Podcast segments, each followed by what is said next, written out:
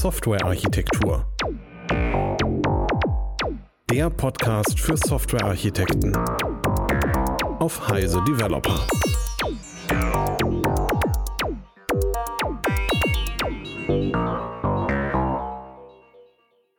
Herzlich willkommen zu einer weiteren Folge von äh, dem Software Architektur Podcast. Mein Name ist Ebert Wolf, ich bin äh, Fellow bei der InnoQ und ich sitze hier mit äh, Michael Stahl und äh, Gernot Starke. Äh, Michael, möchtest du dich kurz vorstellen? Ja, hier Michael Stahl. Ich kümmere mich um Architekturthemen bei der Siemens AG in der Forschung. Gernot. Ich bin, also Gernot Starke, ich bin ebenfalls Fellow bei der InnoQ und kümmere mich um Architekturthemen ähm, ja, bei Mandanten unterschiedlicher Domäne.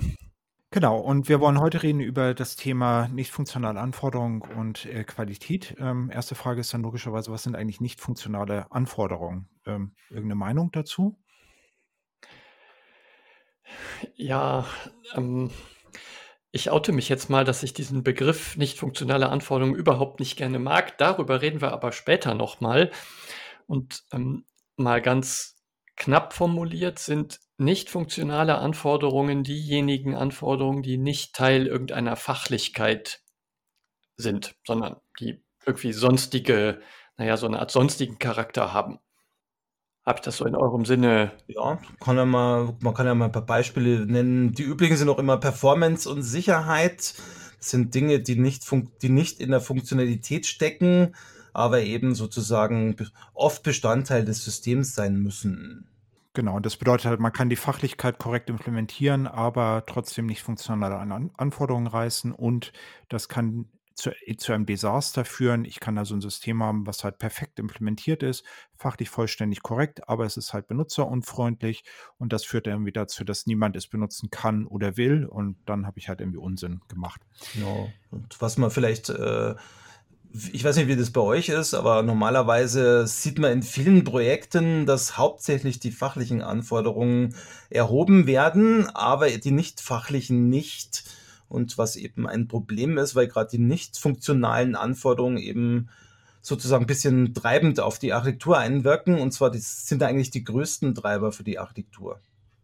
Ja, das, das unterstreiche ich nochmal. Ne? Also die funktionale Anforderungen, so Abläufe, welcher Schritt muss nach dem anderen erfolgen, also so dieses erstens, zweitens, drittens. Das ist das, was mir halt ganz oft auch in Anforderungsdokumentationen oder in Anforderungsbacklogs irgendwie begegnet.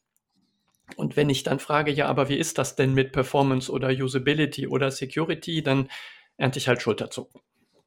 Ja, genau. Leute das, das dann nicht so genau wissen und ähm, auch das Eberhard möchte ich nochmal unterstreichen, das endet dann halt im Desaster, ne, weil wir dann halt, ja, weil Entwicklungsteams dann Annahmen darüber treffen müssen, ähm, über, diese, über diese sonstigen Anforderungen.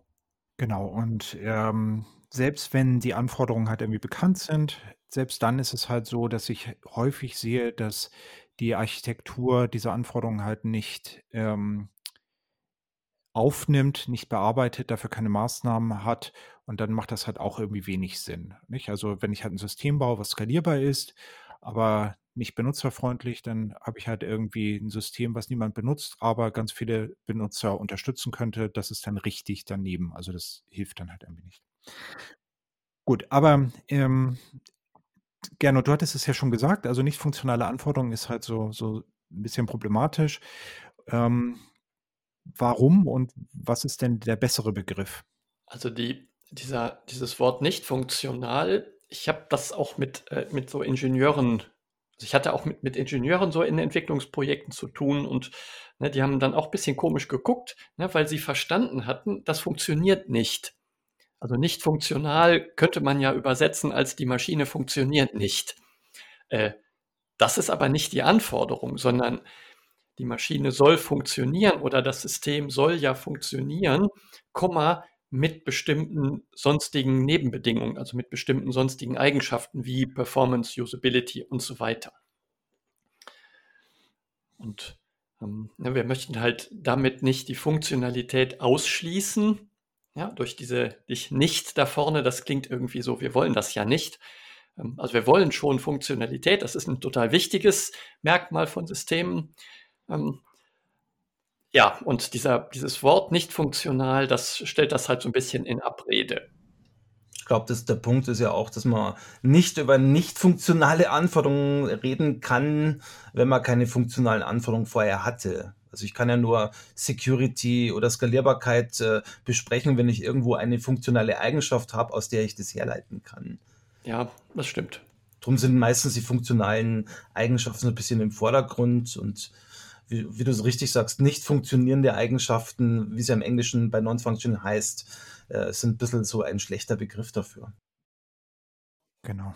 Sind dummerweise in der Realität als äh, NFAs, ja, nicht funktionale Anforderungen oder nicht funktionale Requirements, Non-Function Requirements, ähm, total weit verbreitet. Und wir haben das im Titel von diesem Podcast, von dieser Folge ja schon angedeutet, was wir denn besser finden. Das ist nämlich der Begriff Qualität, ähm, der im täglichen Leben auch verwendet wird. Also der ist überhaupt nicht äh, software-spezifisch, sondern den haben wir uns in der Software halt aus dem ganz normalen Leben ausgeliehen. Und im normalen Leben ist der Begriff Qualität, zumindest meiner Ansicht nach, ähm, total positiv vorbelegt. Also das ist, äh, gilt, steht für irgendwas Gutes. Genau, hohe Qualität.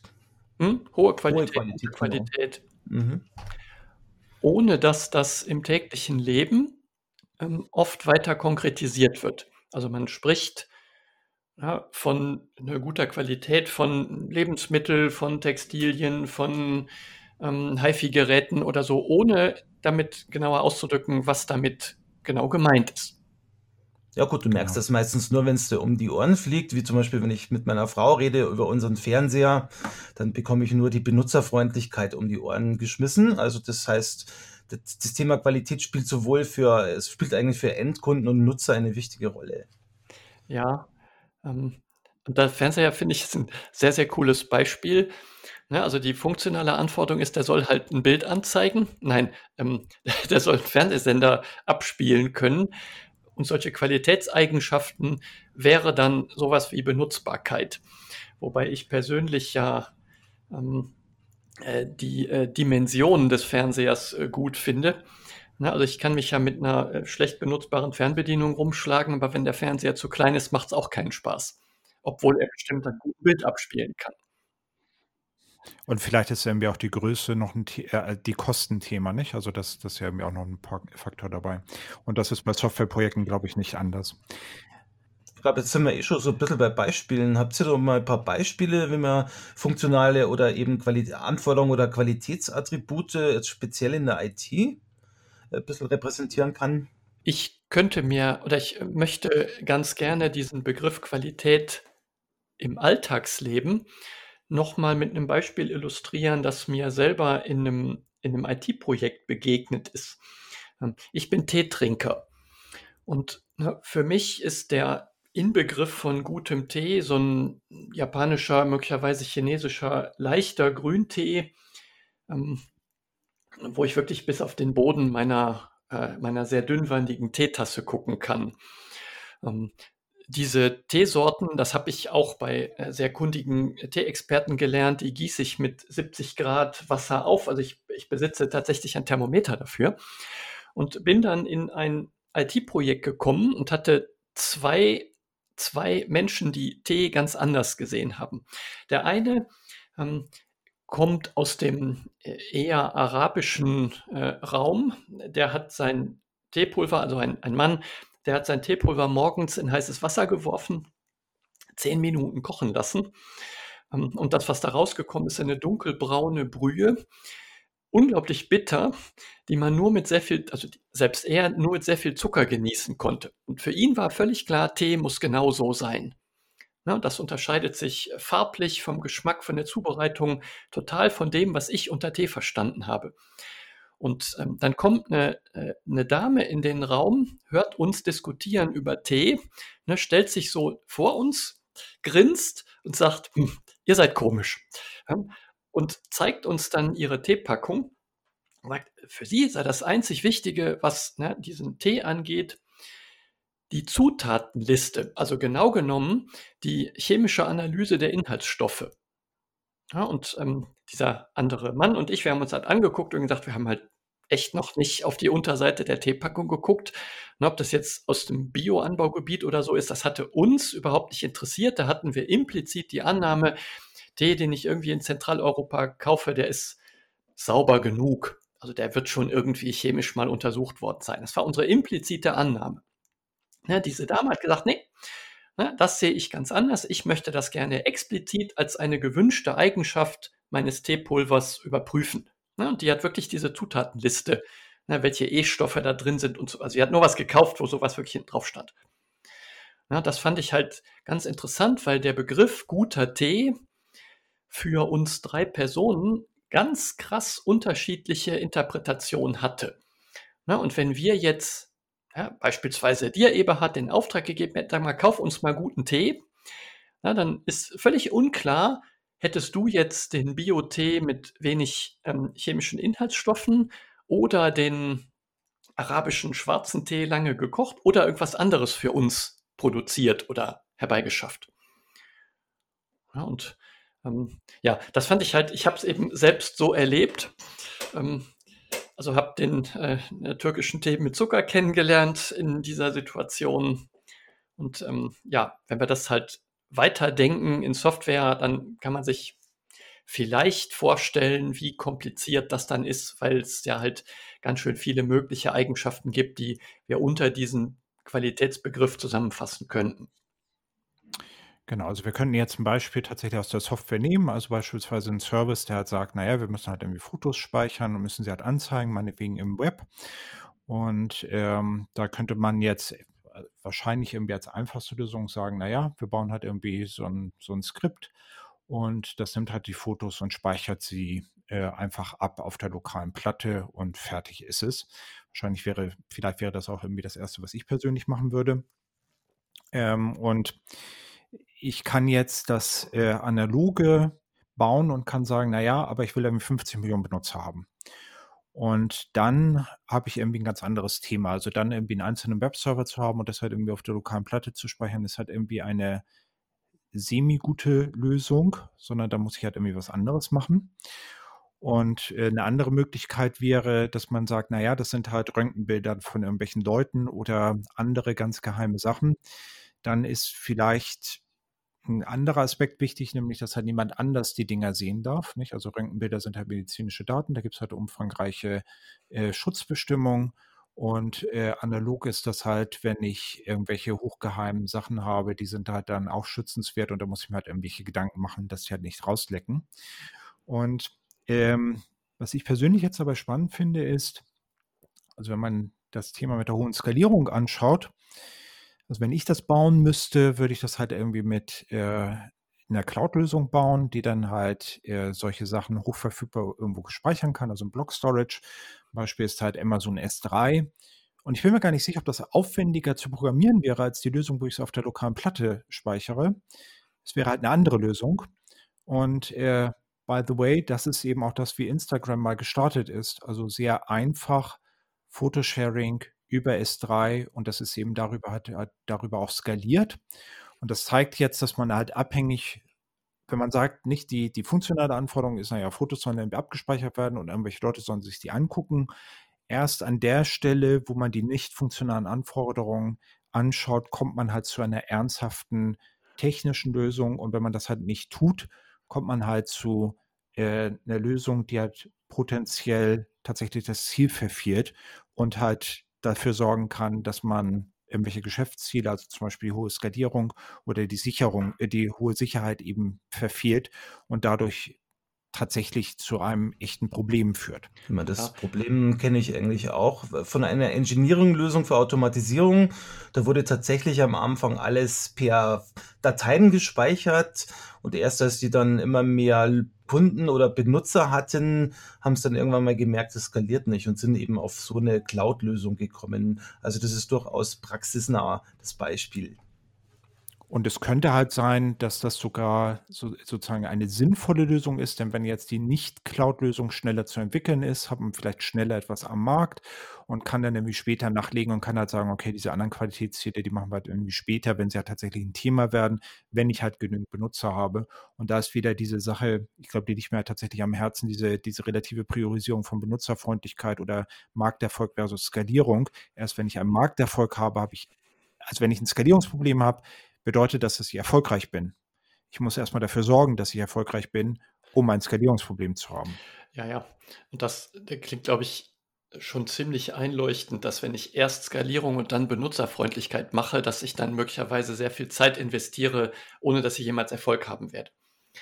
Na, aber ähm, was halt, finde ich, so wichtig ist, dass wir es nochmal wiederholen, also nochmal so auch verbal unterstreichen. Wir müssen, wenn wir Software bauen, und diese Qualitätsanforderungen, die ja zusätzlich zu den funktionalen Anforderungen oder die als Ergänzung der funktionalen Anforderungen daherkommen, die müssen wir spezifisch für unser System, das wir bauen wollen oder an dem wir arbeiten, das müssen wir kennen. Na, sonst ist, du hast es in der Einleitung Desaster genannt, was dann droht. Na, sonst bauen wir halt möglicherweise einfach ein, ein System falsch na, und äh, erfüllen dann letztlich doch nicht wirklich die Anforderungen. Genau, und ich glaube, der Grund, warum ich halt irgendwie auf Skalierbarkeit rumreite, äh, ist, weil ich halt das Gefühl habe, es gibt so default angenommene Anforderungen und dazu gehört halt für mich Skalierbarkeit und Wartbarkeit. Also eine gute Architektur ist skalierbar und wartbar und ähm, das ist halt irgendwie nicht so. Also eine gute Anforderung ist eine, die die Qualitätsanforderungen erfüllt und ja, das kann gut sein, dass das Skalierbarkeit ist. Und ja, wenn ich ein System habe, das nicht besonders wartbar ist, dann ist das halt die Hölle. Aber ich muss eben wissen, was meine nicht funktionalen Anforderungen sind und die muss ich erfüllen. Und dafür Du muss ich hast, Maßnahmen ähm, haben. du hast jetzt nicht funktional gesagt, obwohl wir vorher ja diskutiert haben, dass wir es lieber Qualität nennen. Ähm, ich hoffe jetzt, wir verwirren keine Zuhörerinnen und Zuhörer, wenn wir das mischen. Ne? Also Ja. ich würde es ja lieber Qualitätsanforderungen nennen, aber du hast natürlich recht, die müssen wir halt wirklich genau kennen. Also wenn wir jetzt von nicht funktionalen Eigenschaften reden oder von Qualitätsanforderungen, dann meinen wir nicht funktionale Eigenschaften. Ähm, ich gebe euch da auch in allen Punkten recht. Das Problem ist doch nur ein bisschen, äh, wenn ich zum Beispiel jetzt anschaue, Performance, Benutzerfreundlichkeit, Safety und so weiter, wie stelle ich das überhaupt dar? Ich habe das Problem oder ich sehe oft, dass in Projekten den Leuten gar nicht bewusst ist, wie sie damit eigentlich, eigentlich umgehen sollen. Wie modelliere ich denn zum Beispiel Sicherheit oder Performance? Und da gibt es ja auch Lösungen. Also Genau, da gibt es halt Qualitätsszenarien, äh, wo ich das sozusagen schriftlich hinterlegen kann. Und die idealerweise dann verifizierbar sind, sodass halt anschließend nicht die Frage aufkommt, haben wir eigentlich das Ziel erreicht oder nicht, sondern wir können halt die Qualitätsszenarien sozusagen durchspielen und dann stellen wir fest, wir haben es erreicht oder eben auch nicht. Und deswegen ist das, glaube ich, so ein wichtiges Werkzeug an der Stelle. Ja, vielleicht sollten wir dann aber diesen Begriff Qualitätsszenario nochmal, nein, nicht nochmal, wir sollten überhaupt mal erklären, was wir überhaupt darunter verstehen oder wo das, wo das denn herkommt. Ähm, meines Wissens ähm, kommt dieser Begriff vom Software Engineering Institute. Ja, das ist ein An-Institut der Carnegie Mellon University äh, in den USA, die sehr viel Forschung im Bereich Softwarearchitektur betrieben haben und auch sehr, sehr viele Dinge darüber publiziert. Ich glaube, ein bisschen was schreiben wir dazu noch in die Show Notes. Unter anderem haben die sich auch mit dem Thema Softwarequalität oder Qualität beschäftigt, haben ähm, methodisch einen Vorschlag gemacht, wie man denn Qualität von Softwaresystemen analysieren oder bewerten kann. Und im Rahmen dieser Analyse, Bewertung von Software ähm, haben sie den Vorschlag gemacht, ja, ähm, ne, wenn wir Qualität bewerten oder analysieren wollen, dann müssen wir die erstmal klar beschreiben und das können wir über diese Szenarien machen. Und die Szenarien geben uns ähm, ich fange jetzt mal das Szenario hinten an, die geben uns halt eine Metrik oder ein Maß ähm, vor, wie ein System auf irgendeinen Einfluss, auf irgendeinen Auslöser, Event oder sowas reagiert. Das simpelste solcher Maße ist eine Laufzeit. Benutzerin, Benutzer klickt auf einen Button, ne, löst irgendeine Funktion des Systems auf, aus und das Qualitätsszenario gibt uns halt ein Maß, eine Metrik vor, wie lange darf diese Funktion dauern. Also wie lange darf es dauern, bis das gespeicherte Foto am Bildschirm angezeigt wird. Ja, das Genau. wäre so ein, Ja, meine, auch. Gibt es ja auch in der Praxis. Also wenn du im Supermarkt bist und hast eine lange Schlange vor einer Kasse und dann merkt irgendwann mal ein Kunde, das wird mir jetzt zu lang und drückt eine Glocke oder das macht die Kassiererin, dann wird eine zweite Kasse äh, sozusagen aufgemacht oder auch eine dritte, ähm, weil im Prinzip das sozusagen vorgegebene Maß ist, dass Kunden nicht länger als wie viele Minuten auch immer warten sollen. Ja, schönes Beispiel. Genau, und also was ich halt besonders wichtig finde bei diesen oder besonders attraktiv finde bei den Qualitätsszenarien ist, dass sie halt detaillierter sind als ähm, das, was man sonst häufig zu hören bekommt. Also du hast ja jetzt über eine Antwortzeit gesprochen. Man könnte das jetzt runterbrechen auf der Benutzer macht, sucht ein Produkt, die Seite mit den Ergebnissen wird dann und dann angezeigt. Oder man könnte sagen, das erste Ergebnis wird dann und dann angezeigt und ich kann es auch noch weiter differenzieren. Ich kann zum Beispiel sagen, der Benutzer gibt jetzt die Bestellung ab und an der Stelle ist es vielleicht akzeptabel, dass er oder sie länger wartet, weil eben an dieser Stelle ähm, ja, wie soll ich sagen, dass eben akzeptabel ist. Während bei der Suche ist man sozusagen dabei und äh, ist halt im Flow und sucht halt irgendetwas, da ist es vielleicht wichtiger. Und dadurch kriege ich das halt ausdifferenziert. Ich kriege nicht einfach eine Antwortzeit, sondern ich kriege halt eine Antwortzeit für verschiedene Sachen und möglicherweise auch äh, noch weiter spezifiziert. Also ich möchte das erste Ergebnis sehen, ich möchte alle Ergebnisse sehen, das kann ich da halt weiter äh, ausdifferenzieren. Und ähnliches ist mit, ähm, mit Verfügbarkeit. Also ich kann jetzt irgendwie sagen, ich benutze, der Benutzer will halt um 12 Uhr mittags irgendetwas kaufen mit 99,9%iger Wahrscheinlichkeit oder was auch immer, kann er das halt tatsächlich. Vielleicht ist das nachts um zwei anders. Vielleicht ist da die Aussage, äh, da ist es halt vielleicht eine niedrigere Wahrscheinlichkeit akzeptabel oder vielleicht sogar, dass man sagt, naja, also die, die Webseite muss gar nicht da sein. Und das ist halt deutlich besser, als wenn man oder auch irgendwie nicht, die Webseite fällt aus und dann ist eben die Webseite nach fünf Stunden oder so wieder da oder nach einer Viertelstunde. Und das ist auch etwas, wo man genauer reinguckt als bei der Verfügbarkeit. 99,9 Prozent kann ich mit beiden erreichen. Fünf Stunden Ausfall mhm. und eine mhm. Viertelstunde.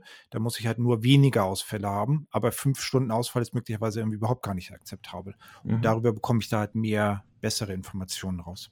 Ich meine, zum Beispiel könnte auch so eine Google Search Engine sein, da glaube ich, da kommt es aber wirklich auf Antwortzeit an und auf äh, Verfügbarkeit. Also wenn ich google.de oder google.com eingebe, erwarte ich nicht, dass da nichts kommt. Genau, und da ist es vielleicht auch so, dass es 24 mal 7 ist.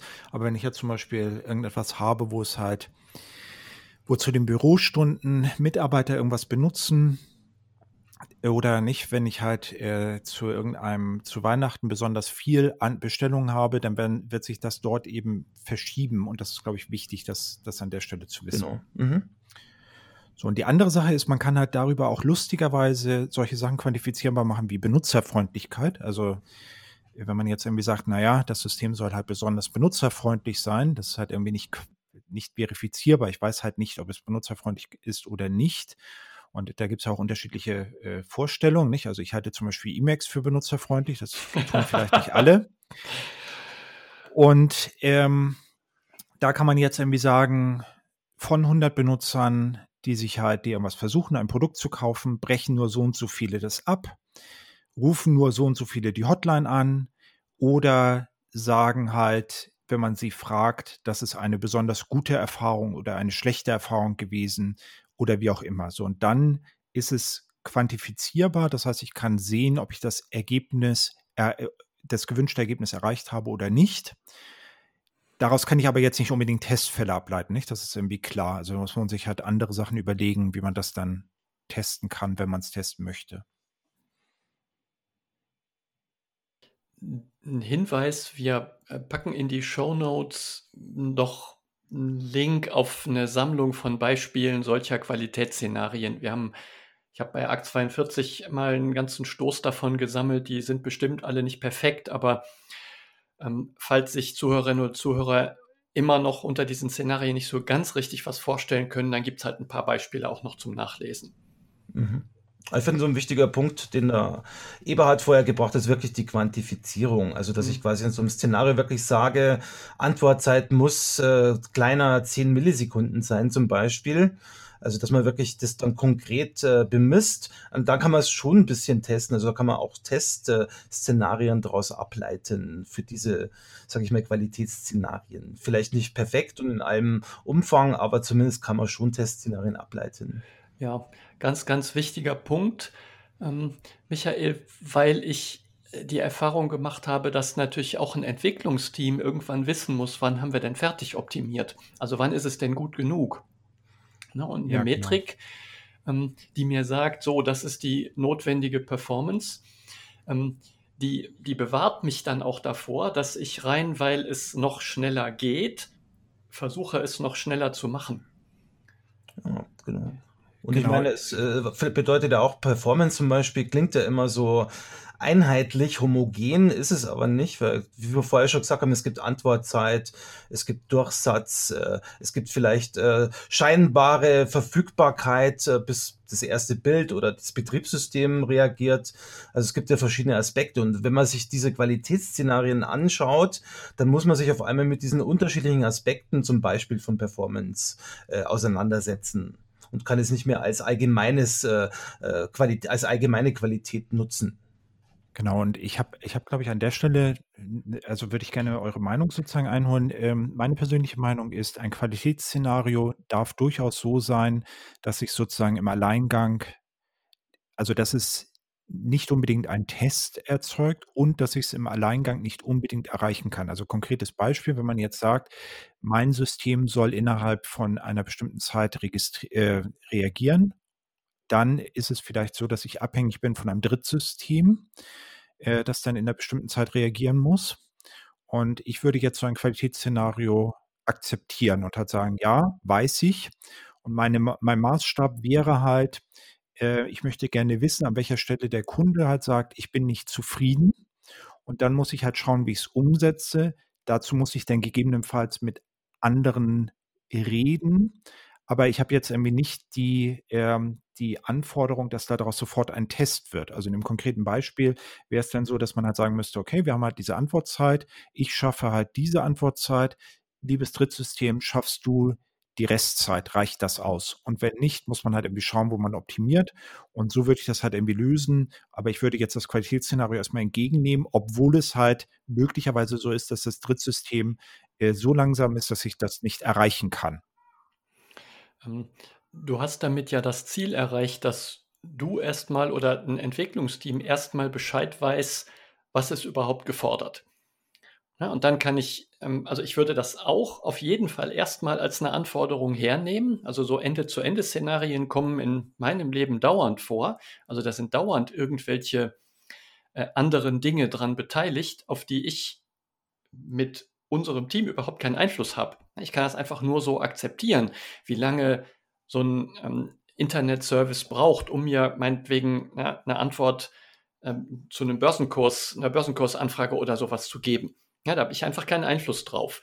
Und dann ist da noch das böse Internet zwischen. Auf das habe ich auch nur relativ wenig Einfluss. Trotzdem möchte ich die Erwartungshaltung meiner Auftraggeber oder ich sag mal neutral Stakeholder kennen und sagen, so, was, was wünschen die sich denn? Mhm, das würde ich übrigens auch so sehen, würde ich unterstützen.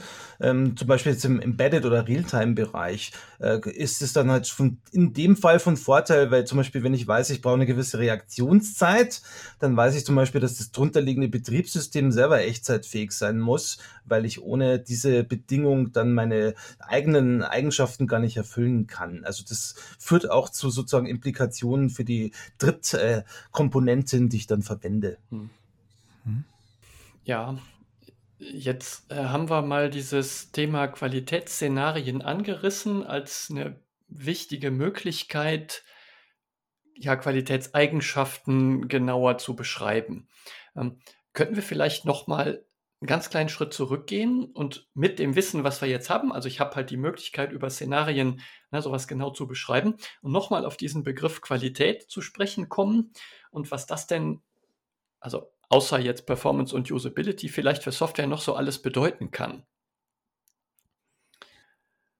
ganz, ganz viel und ich verstehe, dass es da einen ISO-Standard gibt, der uns irgendwie sagt, äh, was denn da alles sozusagen zugehören kann. So, ähm, ich glaube, ich bin ja der Älteste ähm, von uns und ich habe selber in meiner meinem beruflichen Leben noch diesen Zank und Streit von Wissenschaftlern und Praktikern mitbekommen, die halt diskutiert haben, ja, welche Eigenschaften ähm, von Software sind überhaupt relevant. Also so, dass dieses Thema, ähm, was gehört zum, zum Begriff Softwarequalität? Und dieser ISO-Standard Eberhard, den du angesprochen hast, 25010, ja, der hatte so einen Vorgänger äh, 9126, die Nummern sind ja relativ egal, aber bei, bei diesen Standards ja, haben sich halt Leute überlegt, ja, lass uns doch mal sammeln, welche Begriffe überhaupt für Softwaresysteme oder Software-Hardware-Systeme relevant sein können. Lass uns das mal sammeln. Ne, da ist man auf irgendwie gute 30 solcher Dinge gekommen. Da denken wir, oh, 30, das ist viel, das müssen wir wieder ein bisschen gruppieren, weil 30 in eine Liste ist zu unübersichtlich. Und die, ähm, die Ergebnisse sehen dann so aus wie so ein umgekehrter Baum. Also oben ähm, also die äh, umgedrehte Wurzel von dem Baum, da ist dieser Begriff Qualität oder Softwarequalität.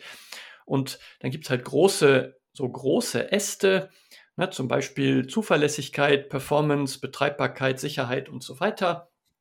Und ähm, unter diesen Begriffen, beispielsweise Sicherheit, gibt es dann noch so ein paar Untermerkmale. Ja, Vertraulichkeit, Integrität, ähm, Nichtabstreitbarkeit äh, und so weiter. Und was da an Begriffen genau drinsteht, darin unterscheiden sich diese Standards ein klein bisschen, aber das Wesentliche ist halt, ähm, wir können diese vielen möglichen Eigenschaften für Softwaresysteme jetzt mal begrifflich irgendwie einordnen. Also es gibt so eine Begriffstaxonomie, so ein Begriffsmodell rund um Softwarequalität.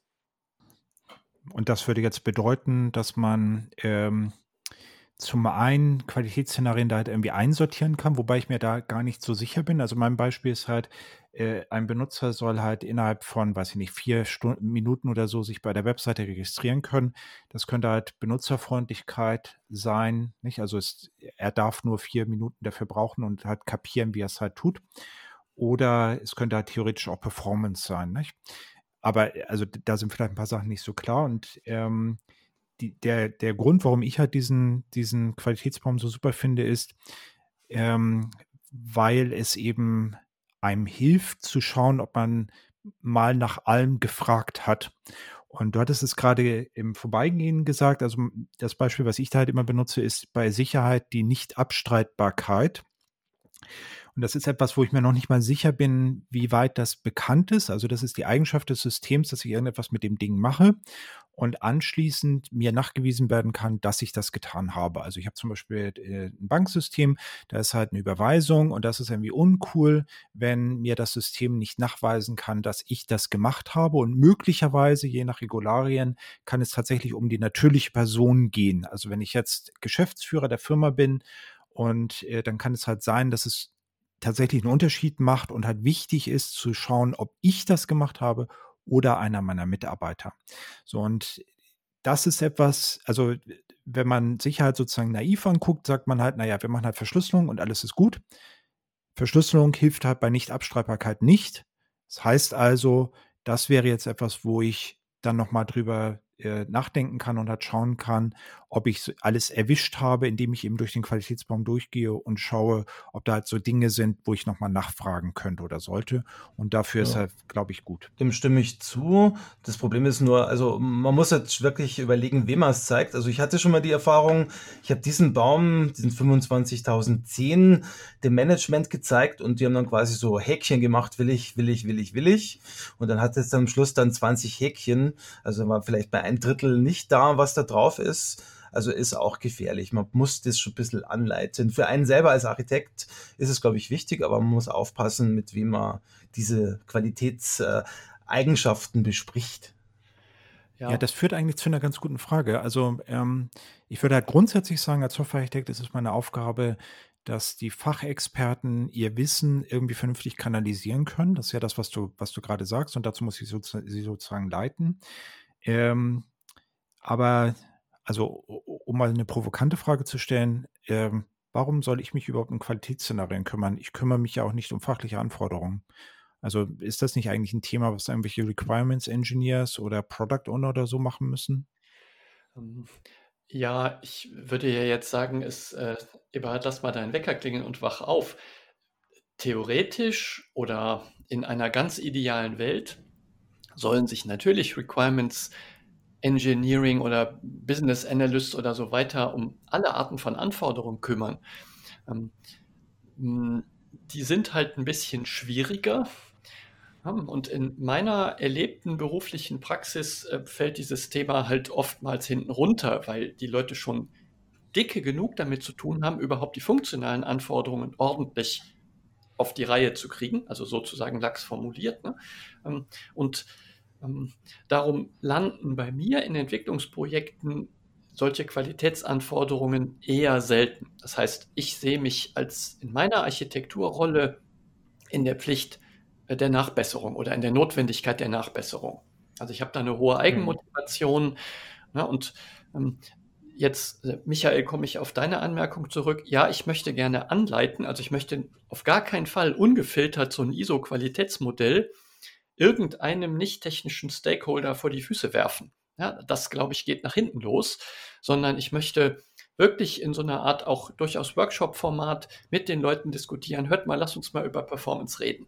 Ja, oder lass uns mal über Sicherheit reden. Und dann würde ich erläutern, was diese verschiedenen Aspekte bedeuten, ja, um ja, dann hoffentlich gemeinsam mit Requirements-Leuten und Fachexperten und Entwicklungsteam eben dann rauszukriegen, was ist wirklich gefordert, was ist wirklich notwendig. Ich meine, das Problem ist ja, also ich kenne von eigenen Projekten, das, das gibt vielleicht Produktmanagement, sage ich mal, Ebenen oder Leute, die quasi aus der Architektur kommen und das ganz gut dann vorbereiten als Requirements Engineers. Es gibt eben auch Produktmanager, die eben nicht aus dem fachlichen IT kommen und das überhaupt nicht können und es gibt aber auch Kunden, zum Beispiel wenn du jetzt ein ICE verkaufst oder irgendein Mireo oder einen anderen Zug, so also als Beispiel, Beispiel, dann kommen schon die Kunden wie die DB oder die landen underground mit konkreten Qualitätsattributen daher. Also da musst du es aber bewerten können, ist das überhaupt realistisch?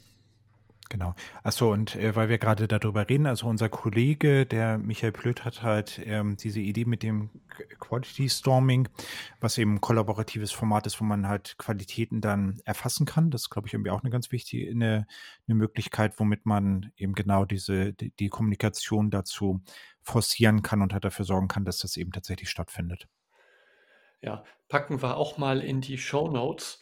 Ähm, in ganz kurz zusammengefasst halt ein Workshop-Format, ähm, was mehrere Beteiligte zusammenholt, um gemeinsam zu diskutieren, was wir denn unter oder was die Beteiligten denn unter diesen einzelnen Qualitätseigenschaften genau verstehen. Ja, mit dem Ziel, Entwicklungsteam muss wissen, was geforderte Qualitätseigenschaften, notwendige Qualitätseigenschaften sind. Oder Jetzt aus der technischen Sicht, ne, Michael, da greife ich gerne den Punkt auf, den du genannt hast. Wir kriegen eine Anforderung und müssen eine Stellung dazu nehmen, äh, ob das überhaupt geht. Ja, oder vielleicht geht es ja einfach mit dem bestehenden System, das wir nur ein bisschen ja, verändern sollen. Vielleicht geht es halt einfach nicht, weil die Basistechnologie, ne, die Hardwareinfrastruktur oder das Betriebssystem diese Anforderungen schlicht nicht erfüllen kann. Also, du hast eben dieses schöne Beispiel aus dem Embedded ähm, gewählt. Ne? Wenn für irgendeines der Websysteme, mit denen ich manchmal zu tun habe, jetzt plötzlich jemand kommt und sagt, ich habe jetzt Echtzeitanforderungen, muss ich sagen, sorry, aber ja, mein Betriebssystem, auf dem ich, auf das ich aufsetze, meine Programmiertechnologie, ist dafür einfach nicht gemacht. Also kann ich, kann ich den nicht erfüllen. Wobei ich halt behaupten würde, dass, also äh, es gibt irgendwie, würde ich behaupten, eine Qualitäts- Anforderung in diesem Bereich von Kosten, also Entwicklung und äh, auch Betriebskosten. Das wäre auch etwas, man, was man erfassen kann. Und erst in der Kombination äh, wird es unmöglich, nicht? Also dann ist es halt irgendwie so, dass ich, also ich kann ja das System komplett neu schreiben und äh, auf eine komplett andere Hardware umstellen und so. Äh, mhm. So, so richtig, richtig unmögliche Anforderungen will ich nicht ausschließen, aber ich würde halt erstmal sagen, fast alles, was mir so begegnet, ist irgendwie technisch machbar. Es ist halt nur die Frage, wie viel Geld man hat. Und das ist wiederum eine Frage, die man halt im Rahmen von solchen Qualitätsanforderungen diskutieren muss.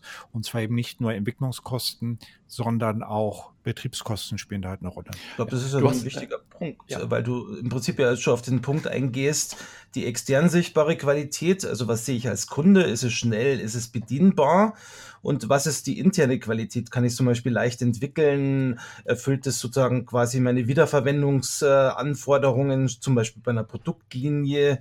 Und ist es stabil und, und fällt mir nicht dauernd sozusagen komplett auseinander? Das sind ja auch so Geschichten, die wir jetzt bisher noch nicht besprochen haben. Ja, und also normalerweise ist halt die Aussage, interne Qualität ist halt die Qualität, die jemand versteht oder unmittelbar erfahren kann, der oder die an dem Projekt arbeitet, also Entwickler, Betrieb, ja, Betrieb weiß ich schon gar nicht, aber also in erster Linie Entwickler, also sowas wie Softwarequalität, Wartbarkeit, diese ganzen Geschichten. Codequalität hätte ich sagen sollen, nicht Softwarequalität.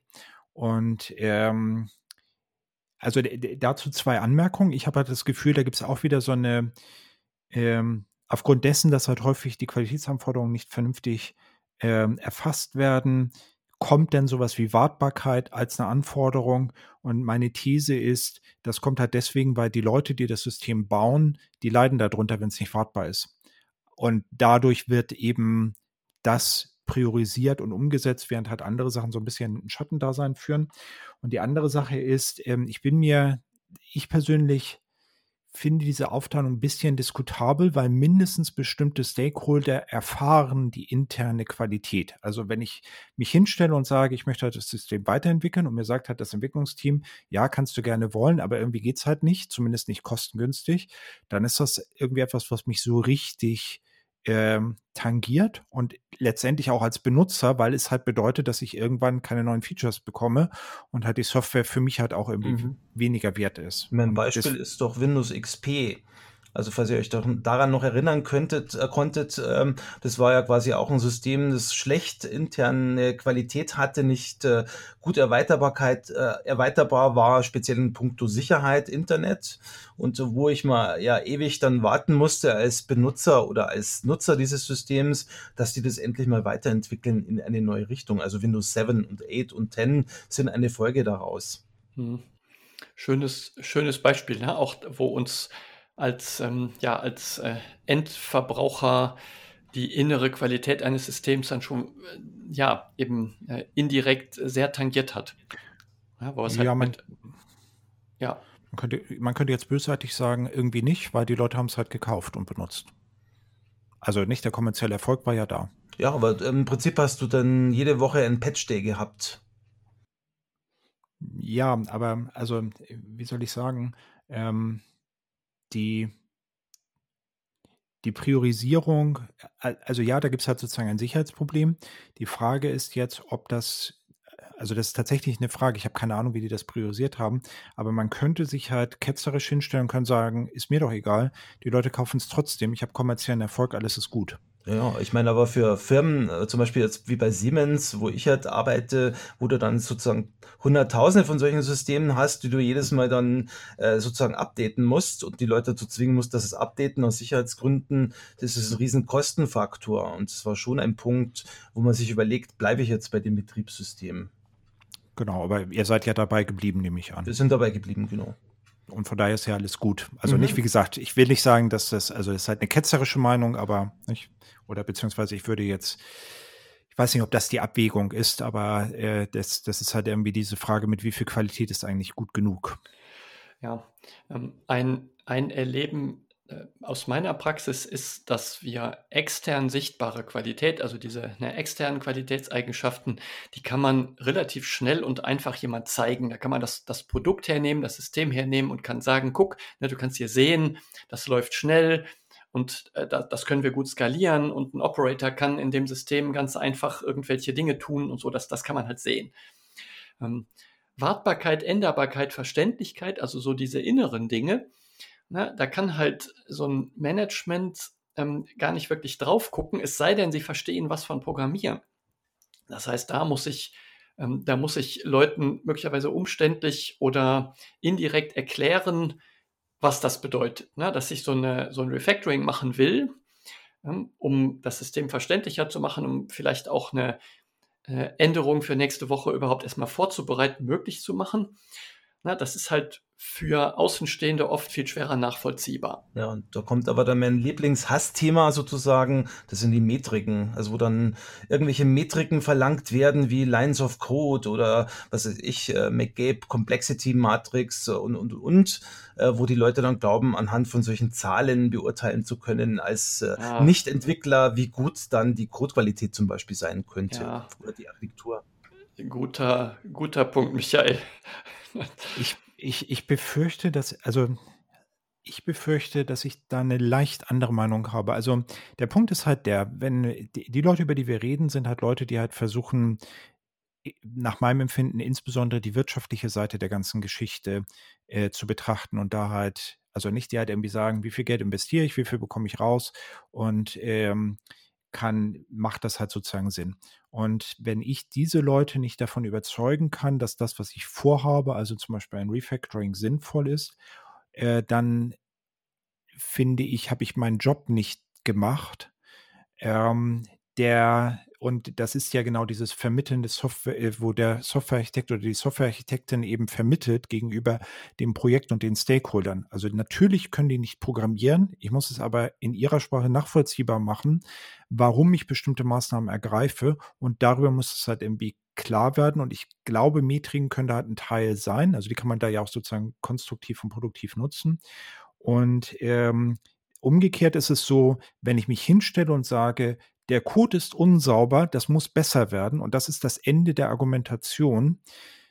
Also ich würde dem Softwarearchitekten oder dem Entwickler oder der Entwicklerin an der Stelle halt auch sagen, äh, nee, irgendwie nicht. Also bitte sagt mir, welche konkreten Sachen dadurch einfacher werden, welche konkreten Anforderungen, die absehbar sind, dadurch einfacher werden.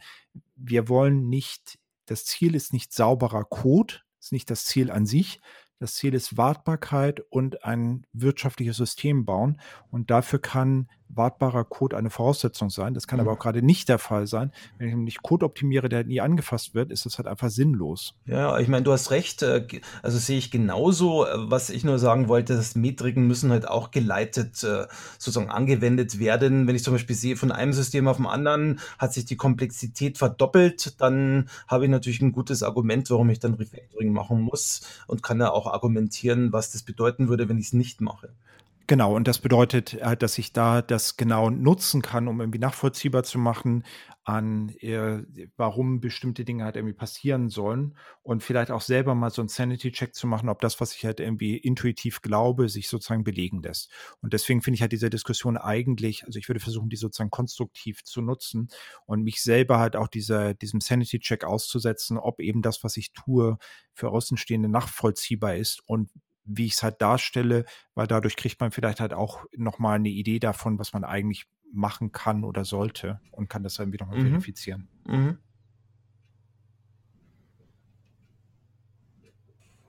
Ja, jetzt haben wir diese ne, Begriffe interne, externe Qualität als, ähm, ja, ich nenne es mal eine Verfeinerung dieses Softwarequalitätsbegriffs mit seiner Vielzahl möglicher auf Deutsch Heiten und Kiten, ne? Wartbarkeit, ähm, Änderbarkeit, äh, Sicherheit und so weiter. Also was, was sich da so drunter alles verbirgt.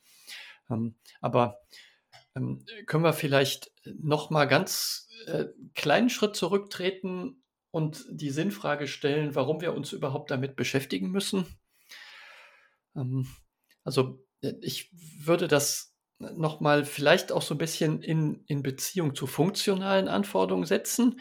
Na, also da hat man das Domain-Driven Design erfunden, um überhaupt rauszufinden, was ist denn funktional, was ist denn fachlich überhaupt für so ein, ähm, für so ein System wichtig.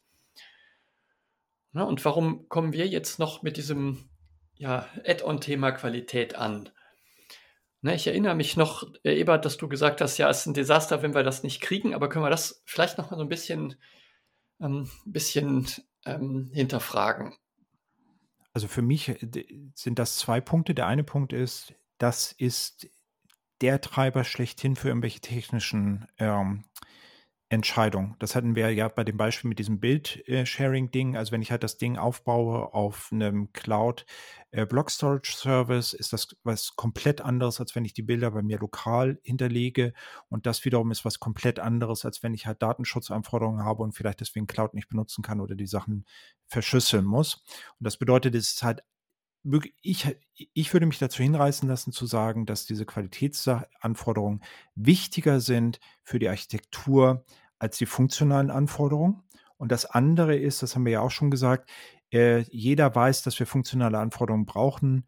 Die Qualitätsanforderungen sind etwas, die, was ein Schattendasein führt. Und dass diese Kombination, dass sie so wichtig sind und dass sie halt meistens eben ein Schattendasein führen, das ist der Grund, weswegen ich die, das für so ein extrem wichtiges Thema halte und insbesondere immer für Softwarearchitekten. Kann ich das mal ein bisschen ergänzen? Also ich würde jetzt nicht übereinstimmen, dass äh, die wichtiger sind, sondern ich würde sagen, alles ist wichtig. Das Problem ist nur, dass die halt eine höhere Auswirkung auf die Architektur haben. Also ich brauche ja schon die, Quali die nicht qualitativ oder die funktionalen Eigenschaften als Basis für die Qualitätseigenschaften, weil ich muss ja davon sprechen, was ich überhaupt performant machen will oder sicher machen will.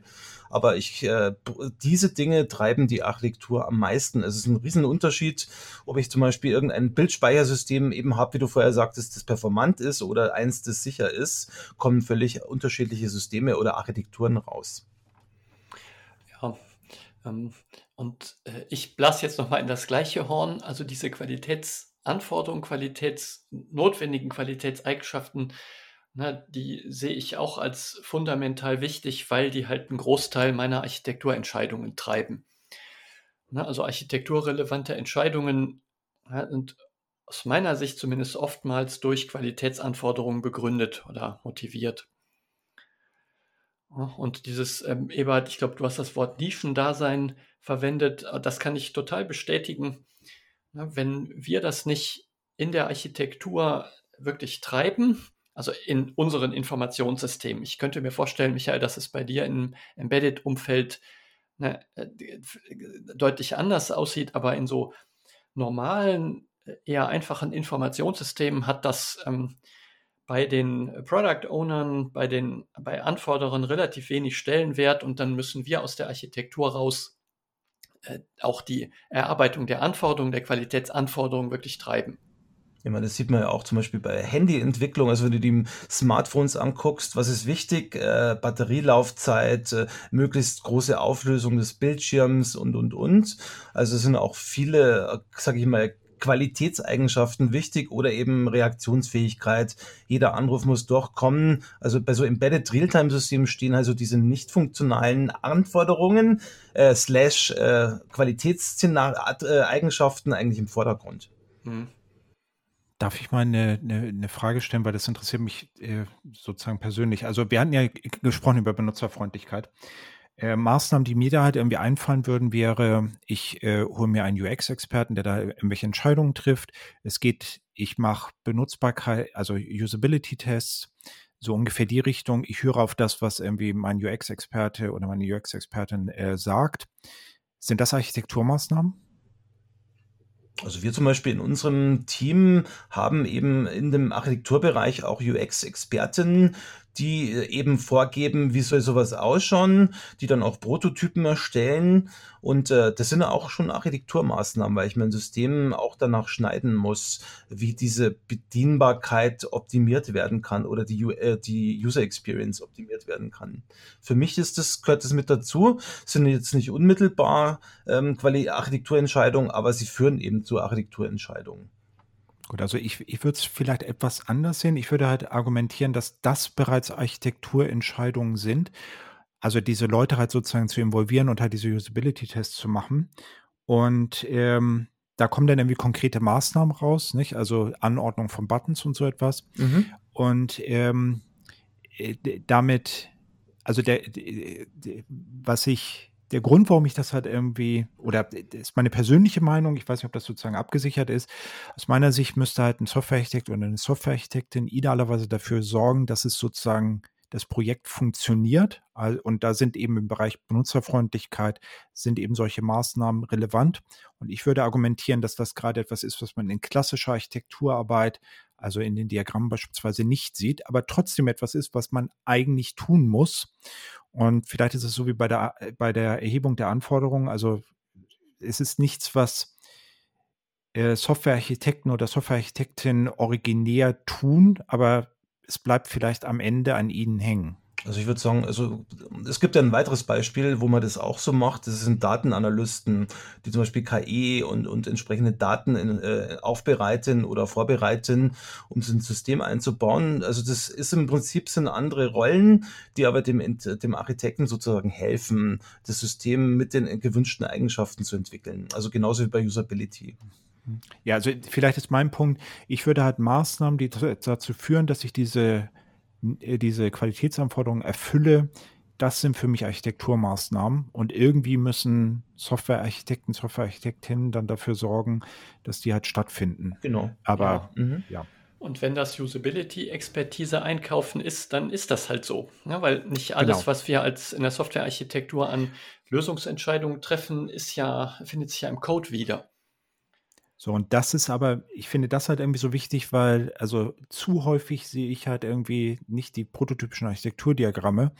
Und äh, diese Architekturdiagramme helfen mir halt irgendwie wenig bis gar nichts, um zum Beispiel sowas wie Benutzerfreundlichkeit, aber auch zum Beispiel Sicherheit und andere wichtige Aspekte irgendwie zu bewerten. Und dann ist das halt eben wie nicht die Architektur. Also da ist dann irgendwie mehr. Ja. da muss man irgendwie das, breiter denken. Ja, ähm, das ist ja jetzt eine richtige Steilvorlage. Ähm, in Arc 42, also diesem Architekturtemplate, an dem ich äh, mitschuld bin, ähm, besitzt dieses Thema Qualität einen sehr, sehr hohen Stellenwert. Also ist dort sehr hoch priorisiert. Es gibt mehrere Stellen, an denen in Arc 42 ganz ausdrücklich dieses Thema Qualität eingefordert wird und die Architektur, die klassischen Architekturbilder, Kästchen und Pfeilebilder, äh, die kommen tatsächlich erst ein bisschen weiter hinten. Also Qualität kommt äh, vor dem ersten Bild. Und ähm, deswegen stimme ich dir da total zu. Das sollte auch so sein, weil ich halt sowas wie Sicherheit oder Usability halt in so einem Kästchen- und Pfeilebild normalerweise nicht sehen kann. Genau, und vielleicht, also ich hatte es ja schon gesagt, also diese Frage, habe ich eigentlich Qualitätsanforderungen und habe ich Maßnahmen dafür? Das ist halt etwas, was ich bei Weitem nicht häufig genug sehe. Eine mögliche Ableitung davon wäre, ein Dokument zu machen, was halt exakt nur das enthält. Also die Qualitätsanforderungen und zu jeder Anforderung irgendwelche Maßnahmen, die dafür sorgen, dass die erfüllt werden. Einfach um das halt nochmal noch krasser äh, in den Mittelpunkt zu stellen. Ich habe sowas irgendwie noch nicht gemacht, aber ich fände das halt mal ein interessantes Experiment. Also gibt zum Beispiel in der Medizintechnik äh, machen wir das sogar. Also gibt also in einigen Domänen wird es wirklich so gemacht, dass das explizit in einem eigenen Dokument äh, notiert wird. Ja, jetzt be besitzt es ja aufgrund der ähm, Safety-Anforderungen in der Medizin dort eine wahnsinnig hohe Priorität in so eher einfachen, also ich baue keine Embedded und keine Safety-kritischen Systeme.